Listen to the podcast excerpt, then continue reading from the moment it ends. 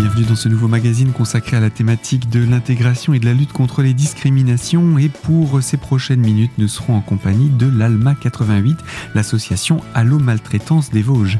Et pour ça, je suis en compagnie de Marie-Odile Ruher. Bonjour. Bonjour. Vous êtes adhérente de l'ALMA 88 et surtout vous êtes notre interlocutrice depuis de nombreuses années déjà pour euh, parler de ces situations de, de maltraitance et parfois qu'on a un petit peu de, mal à identifier comme étant des situations de maltraitance d'ailleurs. Alors on va parler de tout ça et je vous propose, euh, vous du moins vous nous avez proposé aujourd'hui d'évoquer le thème du respect du choix de la personne qui est donc euh, accompagnée, soignée, suivie. Et euh, c'est donc ça la thématique d'aujourd'hui. Est-ce qu'on peut expliquer de quoi on parle quand on parle de choix tout d'abord?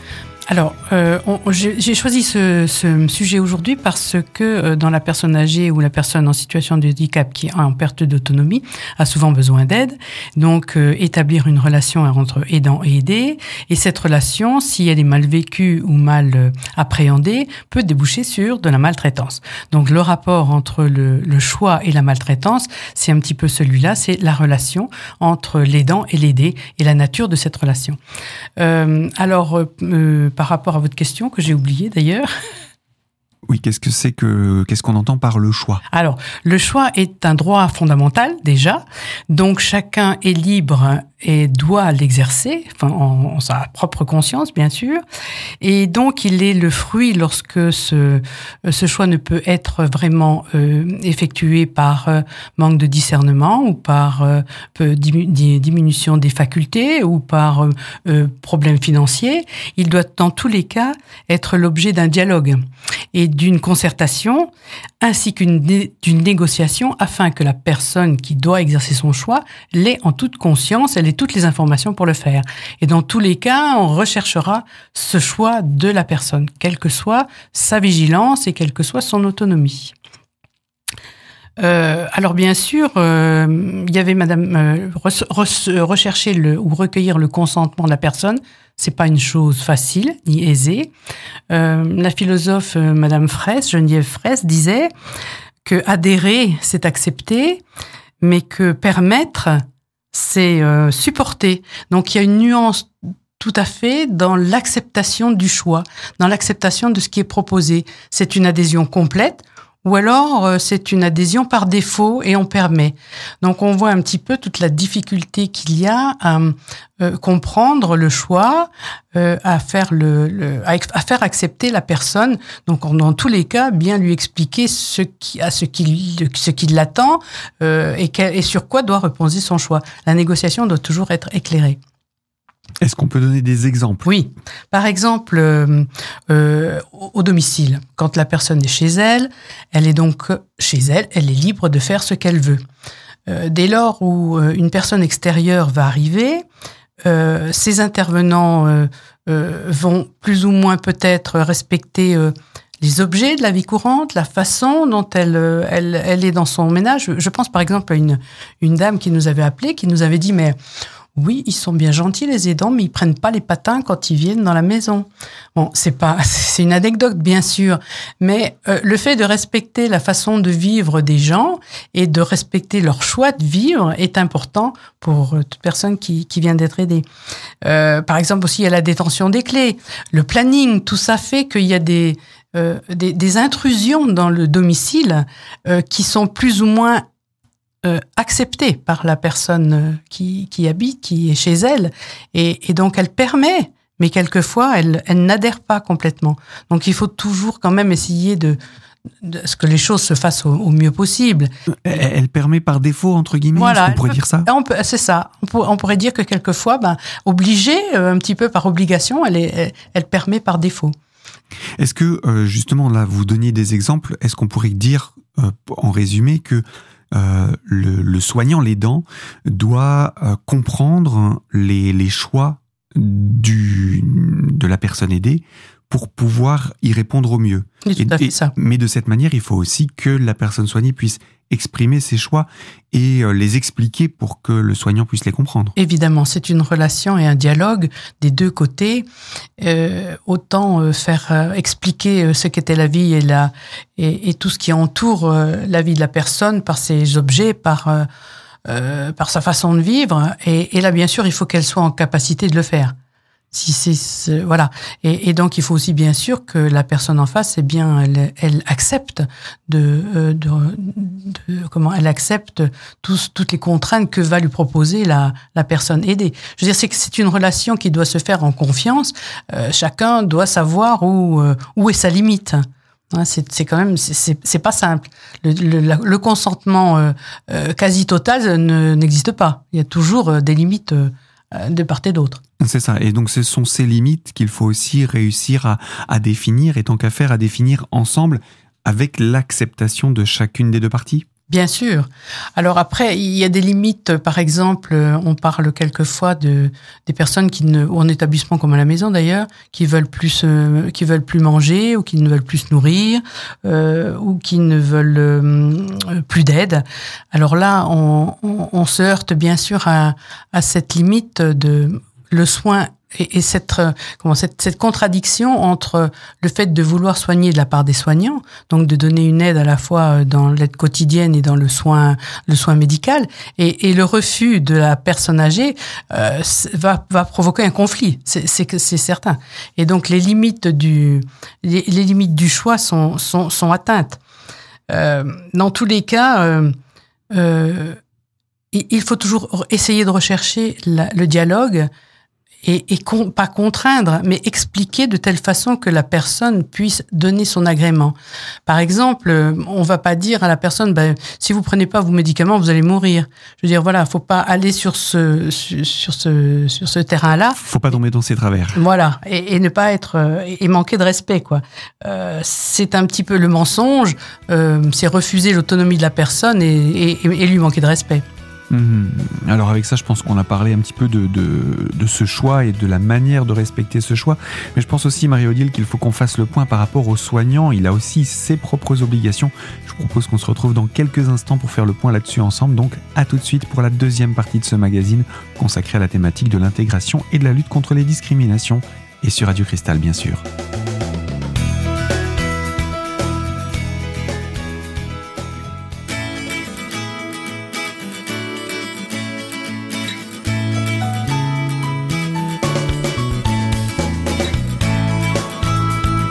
Deuxième partie de ce magazine consacré à la thématique de l'intégration et de la lutte contre les discriminations et plus particulièrement autour de l'association Alma 88 en compagnie de Marie-Odile Ruher, l'une de ses adhérentes, pour parler justement du choix du patient et surtout euh, du respect de ce choix. On a donné quelques exemples en première partie et durant cette seconde partie, je voulais aussi vous, vous ramener sur cet aspect que le soignant, euh, s'il ne respecte pas toujours le choix, c'est aussi parce qu'il a des obligations de soins parfois que s'il ne les fait pas, euh, à la demande du patient et cela pourrait aussi lui être reproché. Absolument. C'est sûr que le soin, quand il y en a et de l'aide, euh, sa responsabilité est engagée. Donc s'il ne fait pas ce qu'il doit faire dans l'éthique de son métier et de ses missions, on peut bien sûr lui reprocher et, engager sa responsabilité. Euh, mais bien sûr, euh, le, risque parce que le, risque à prendre dans, dans ces cas-là, il faut le mesurer dans, euh, le, le plus possible et, et donc euh, euh, savoir où s'arrête son, son, action ou pas. Euh, mais il est vrai que cette responsabilité de, du soignant est importante et que on ne peut pas la négliger et que pour, que, que pour l'aidant soignant, c'est vraiment ça peut être une problématique. Donc ça, c'est un, un, exemple hein, vraiment euh, concret, j'ai envie de dire, de, de, de limite de part et d'autre de euh, cette acceptation du choix euh, de, de, la personne soignée ou aidée. Alors, on, dans la situation de l'ALMA, on parle évidemment, vous l'avez dit un petit peu plus tôt, de personnes majeures en situation de handicap ou euh, de personnes euh, âgées, puisque c'est, c'est, ce sont les thématiques que vous traitez. C'est ça. Mais euh, il y a toute forme de maladie aussi de, qui, qui implique une certaine forme de dépendance et là qui n'entre pas forcément dans le registre du respect du choix parce que chaque cas est vraiment à prendre à part c'est ça. Chaque, euh, on, ne peut pas faire une généralité des personnes âgées ni des personnes en situation de handicap. Elles ont toutes leurs particularités et donc c'est vraiment au cas par cas. Euh, Lorsqu'une pathologie est vraiment avérée et, nécessite par exemple une mise sous tutelle, on va pas dire que le choix n'a pas été respecté. Elle, ça a fait l'objet d'un, euh, d'une expertise, donc d'une démarche, d'une procédure qui, qui a abouti à ce que la personne devait, doit être en, prise, par exemple, en euh, sous tutelle ou curatelle. Enfin, et donc euh, là, on, on, ne peut pas dire que le choix n'est pas respecté. Par contre, euh, je prenais le cas d'une personne qui donne son porte-monnaie au commerçant euh, parce que, par exemple, elle distingue pas bien les pièces et elle, le, le, commerçant se sert. On peut pas se, se servir de ce prétexte-là pour dire bah, la personne elle est complète, elle, elle n'a plus de discernement et il faut la mettre sous tutelle. Il y a vraiment hmm. un, fossé entre les deux situations. parce que ce n'est pas comme si elle allait venir avec euh, l'intégralité de son compte en banque dans son porte-monnaie. Exactement. Hmm. Et quelquefois, les, les familles profitent un petit peu de, de ça pour pour se mettre, pour mettre la personne sous tutelle, d'ailleurs, par la famille souvent. Hmm. Souvent, les, situations de mise sous tutelle se font par la famille. Voilà. pas souvent, mais disons, euh, c'est souvent la famille qui le demande. Alors hmm. après, le juge décide bien sûr à qui attribuer la tutelle ou curatelle, mais disons, c'est souvent la famille qui, qui peut être euh, au départ de, de, de cette demande. On a parlé beaucoup de la situation à domicile. Est-ce qu'il y a une forme de, différence ou de, variation euh, si on parle maintenant de ce qui se passe en, établissement, donc euh, maison de, euh, de repos ou autre? Donc, La situation en, établissement est similaire, sauf que il, y a dû, il, y a, une adaptation nécessaire entre la vie au domicile et la vie en établissement. Alors, par exemple, je crois que c'était en 2003, seulement 25% des personnes qui étaient accueillies en, en établissement avaient euh, exercé ce choix ou avaient participé à l'élaboration du choix de l'entrée en, maison, en établissement. Euh, donc on voit que c'est très peu. Euh, la plupart du temps, les gens, les personnes qui arrivent en établissement le sont par contrainte euh, par euh, quelquefois aussi parce que on a peur pour leur sécurité, leurs problèmes de chute, problèmes d'agression ou problèmes de cambriolage dont elles ont peur. Et, et ces éléments-là, euh, comment participent à l'entrée en établissement. Alors comme tout, comme tout à l'heure, c'est une tolérance de la part de, de, de, la personne qui arrive en établissement. Et donc, l'adaptation entre la vie à la maison et la vie en établissement ben, demande quand même euh, un certain temps. Mais euh, on retrouve quand même les mêmes choses. Je pense par exemple dans la vie quotidienne, euh, on avait le cas d'une personne qui ne voulait pas recevoir de toilette. Euh, alors les soignants étaient bien sûr euh, assez offusqués et, c'est contraire euh, à leur éthique de soins de, prendre en soin la personne. C'est une, contradiction qu'ils ne peuvent accepter. Et, et donc, en principe, lorsqu'il n'y a pas de problème majeur d'escar ou de problème de soins vraiment obligatoire. S'il y a un espacement entre les toilettes, c'est pas bien grave. Ceci dit, il y a certainement une raison pour que la personne ne veuille pas se laver. Et, certainement, je sais pas si je, il me semble me souvenir que c'était une personne très âgée. Et ben, et, et, elle, elle avait pour habitude de prendre une douche, je sais pas, avec une, une euh, par exemple toutes les semaines ou toutes les ou toutes les ou deux fois par semaine. Et donc le ce fait-là euh, doit être intégré par les soignants, c'est-à-dire rechercher toujours pourquoi, quelle est l'histoire, pourquoi la personne elle, réagit de telle façon, pourquoi elle veut un choix différent de celui qu'on impose, il y a certainement une raison. Si cette raison n'est pas valable, alors là, il faut prendre le pied de l'autre côté et puis expliquer que c'est pas raisonnable et, essayer euh, d'obtenir le maximum l'accord de la personne en lui expliquant parce que euh, la prendre uniquement pour une personne à soigner ou à laver, euh, c'est intolérable. Il faut quand même lui faire comprendre et, et la, la, la, considérer comme déjà une personne humaine et, et, rechercher le pourquoi du comment. Et puis une personne qui refuserait d'être euh, lavée un jour ne le refusera pas non plus tous les jours. Bah voilà, peut-être par exemple. Enfin, il y a mm. toujours le à rechercher le pourquoi du comment et, et à, à chercher à avoir l'agrément de la personne. Est-ce qu'on a le sentiment que euh, ces situations de respect du choix sont plus faciles pour une personne maintenue à domicile que pour une personne euh, en établissement? Euh, Je dirais que c'est dans tous les cas assez difficile et, et, que dans tous les cas, il y a quand même une adaptation peut-être plus à domicile où la personne elle est quand même chez elle. Comme elle est dans son cadre, c'est plus facile de. Voilà, et, elle est chez elle et elle sait, euh, elle connaît bien son environnement, elle, elle le maîtrise. Alors qu'en établissement, bien qu'elle soit normalement chez elle dans sa chambre, c'est considéré comme étant un domicile pour elle. C'est sûr que son environnement est, est moins euh, est moins familial, enfin pas moins familial, est moins euh, euh comment dire, il, il, il, il est un petit peu différent par rapport à, il est moins connu moins, moins apprécié peut-être que quand il est à domicile. Et, donc, euh, à ce moment-là, effectivement, la, la, le, le, enfin, le choix, le, la recherche du choix peut être plus facile en établissement qu'à domicile, où elle, elle est maître de chez elle et elle a un petit peu euh, le droit de faire ce qu'elle veut. Elle peut refuser d'ouvrir sa porte ou de donner ses clés. Euh, et ça, c'est plus facile qu'en établissement, c'est sûr. On comprend mieux pourquoi les situations de maltraitance sont presque plus facile de fait euh, à domicile plutôt qu'en établissement.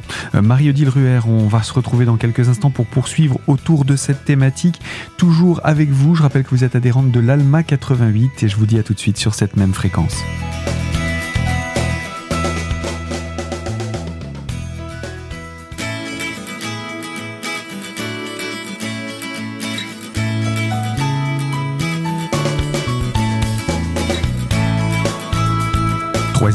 Ce magazine consacré à la thématique de l'intégration et de la lutte contre les discriminations avec l'ALMA, Association Allo Maltraitance des Vosges, en compagnie de Marie-Odile Ruher, l'une de ses adhérentes, pour parler justement de situations de maltraitance et surtout du choix de la personne euh, qui est aidée, euh, du respect de ce choix. Nous avons évoqué différents aspects et nous terminions notre précédente partie en évoquant le fait que finalement les situations de maltraitance sont presque plus simples en, à domicile qu'en établissement où là, le, soignant a quand même certaines contraintes. C'est sûr, elle a plus la contrainte du contrat qui le lie avec l'établissement qu'à la maison où elle est maître chez elle. Hum, hum, hum. Donc, euh, par rapport à, cette, euh, à ce respect du choix, est-ce qu'il y a d'autres éléments à apporter? Alors, je dirais que le choix, quelquefois, euh, implique un risque. C'est-à-dire qu'on fait prendre ou on fait pas prendre un risque suivant le choix qui a été exercé. Euh, alors il faut pas que le trop de choix, euh, comment que trop limiter le choix, euh, ça débouche sur un maternage ou au contraire sur une sur sur comment une ou trop de soins. Mm-hmm. Il faut vraiment faire la, la, part la part des choses. Il faut pas passer d'une extrême à l'autre. C'est tout à fait ça. Et, et donc par exemple si on, on surestime trop les chutes, on peut arriver à une contention des personnes alors que la, contention, euh, ça va euh, euh, provoquer d'autres choses bien plus graves que celle du, seul risque de la chute. Alors on rappelle que la contention, c'est de maintenir une personne attachée en général dans son lit. Et c'est vrai que de cette manière, la personne perd une forme de liberté qui est quand même assez, assez importante. Bah, c'est clair, elle est complète. Mm, mm. Donc ce, ce, sont ces éléments-là qui font que le, le le questionnement autour du choix doit toujours se poser de la part de l'aidant? Oui, bien sûr, bien sûr. Ou, de l'équipe aidante, hein, parce que c'est aussi un travail d'équipe, surtout quand on parle d'établissement. Tout à fait. Et c'est une recherche qui doit être euh, continuelle. Et est-ce qu'on peut dire que la, famille euh, peut être euh, sollicitée pour justement une réflexion à, à plusieurs cerveaux là-dessus, ou est-ce que il faut vraiment laisser les personnes de l'établissement ou qui viennent apporter les soins prendre leurs décisions elles-mêmes Alors, dans le cas où la personne a tout son, discernement et toutes ses facultés cognitives, il n'y a aucune raison, euh, euh, sauf sur demande de l'un ou de l'autre, pourquoi pas de, de, de la personne elle-même, euh, d'en référer à sa famille. Mais hmm. disons, c'est quand même la personne âgée ou en situation de handicap qui est au centre centre du débat. Par contre, lorsqu'il n'y a plus que qu'il y a un discernement qui est diminué, euh, il faut pas non plus prendre euh, ce prétexte-là euh, pour ne plus lui demander son choix. Peut-être qu'à un certain moment, le discernement est, diminué, mais que le lendemain, il est meilleur. Donc, il mm. faut quand même toujours s'adapter à la à la personne. Et dans le cas où ce discernement serait vraiment très affecté, bon, il y a normalement toujours une personne référente pour représenter la personne âgée. Et, donc, bien sûr, ben, la communication se fait ça fait avec celle-ci qui doit elle exercer le choix pour la personne. Mm. Mais le fait de, de, donner la responsabilité à l'aidant euh, du, du soin et de l'aide, euh, c'est un peu une procuration hein, qui est donnée. Euh, donc il faut faire attention à ce que la personne âgée ne soit pas aliénée dans ce choix et que dans, dans, dans l'action et que le, soignant respecte bien toutes les, les données et, les et ce que demande la personne âgée. Oui, parce que le, la personne aidée n'est pas qu'un contrat, n'est pas que une, une personne de plus sur la longue liste à, à traiter. C'est ça. Et il ne faut jamais généraliser les personnes âgées sous peine d'agisme. Hein, c'est pas, ce serait presque une ségrégation. Donc, euh, la personne âgée n'est pas une personne à soigner euh, ou avec des pathologies, mais c'est d'abord une personne qui peut exercer des choix et, et, même dans sa dépendance, pouvoir les, en assumer quelques-uns. Mmh. Euh, deux petites choses sur la conduite automobile, parce qu'on sait aussi, euh, on dit toujours, ben, euh, les gens, à partir d'un certain âge, ne doivent plus conduire par, du, fait de l'âge. Mais en fait, cette conduite automobile, encore une fois, il n'y a pas de généralité. à 70 ans, peut-être qu'une personne est incapable de, de, ne peut plus conduire parce qu'elle a des problèmes physiques, alors qu'une personne de 80 pourrait quand même le faire. Donc il y a toujours un danger à généraliser euh, la personne âgée euh, comme étant personne âgée ne pouvant plus exercer certaines choses ou étant dépendante ou manquant d'autonomie. Et, donc euh, c'est vraiment au cas par cas et, si jamais le problème se posait que la, personne elle veuille vraiment prendre ses clés et puis conduire et qu'elle ne le peut pas parce que manifestement elle, elle va provoquer des accidents, eh ben encore une fois, il faut vraiment que tout le monde se manifeste et se dans la mesure du possible, je sais que c'est pas toujours simple, de d'expliquer à la personne elle-même que c'est plus possible pour elle de conduire, de lui montrer que son, son choix n'est pas le, bon. Mm, mm, Mais mm. toujours l'associer. Je veux dire, le fait d'imposer quelque chose. L'associer à la décision. L'associer à la décision. C'est ça qui est vraiment le, le, primordial. Ne pas simplement euh, venir avec un, pas un a priori, mais une position et l'imposer. Tout à fait. C'est vraiment euh, important de l'associer dans tous les cas euh, à, à la décision. On a encore d'autres éléments à apporter autour du, du, respect du choix? Ça me paraît. Je pense qu'on a apporté différents éléments et je dirais qu'on a relativement fait le tour. Effectivement, ce respect du choix, on peut conclure que c'est quelque chose qui est à, à, à, mettre en œuvre au quotidien par l'aidant vis-à-vis de la personne aidée et que d'un jour à l'autre, eh bien, ce, ce choix peut évoluer, mais pas forcément de manière définitive. Ça peut être de manière ponctuelle, de faire un choix différent par rapport au jour précédent et ça nécessite une forme de souplesse de la part de l'aidant. Et c'est vrai que c'est peut-être plus délicat quand on a une routine qui s'est installée. C'est tout à fait ça. Vraiment, oui, c'est vrai, c'est vraiment bien ça. Eh bien, Marie-Odile je rappelle, vous êtes adhérente de l'ALMA, l'association Allo Maltraitance 88, donc euh, des Vosges, et euh, vous, je vous rappelle aussi que euh, vous vous concentrez particulièrement sur les personnes majeures en situation de handicap et les personnes âgées qui sont en général euh, en établissement, je dirais, mais également chez elles, hein, qui sont suivies. Et euh, dans ce cadre-là, vous traitez les situations de maltraitance. Comment est-ce qu'on peut vous joindre si on est témoin ou victime de situations de maltraitance? Alors, il y a deux possibilités, ou le numéro national 3977 euh, qui est tous les jours, même le week-end. Donc, euh, et sinon, le, nous effectuons une, permanence le, le, lundi après-midi de 14h à 17h et le jeudi matin de 9h à midi.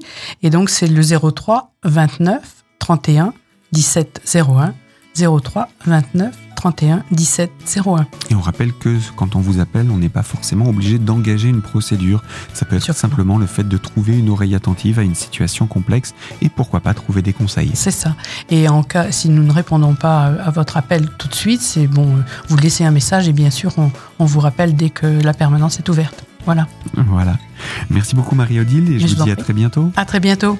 C'est ainsi que s'achève ce magazine consacré donc au respect du choix et présenté par l'ALMA, l'association Allo Maltraitante des Vosges. Je vous propose qu'on se retrouve très prochainement pour évoquer une nouvelle thématique. Ce magazine est disponible dès aujourd'hui en podcast sur notre site internet et quant à moi je vous dis à très bientôt sur cette fréquence.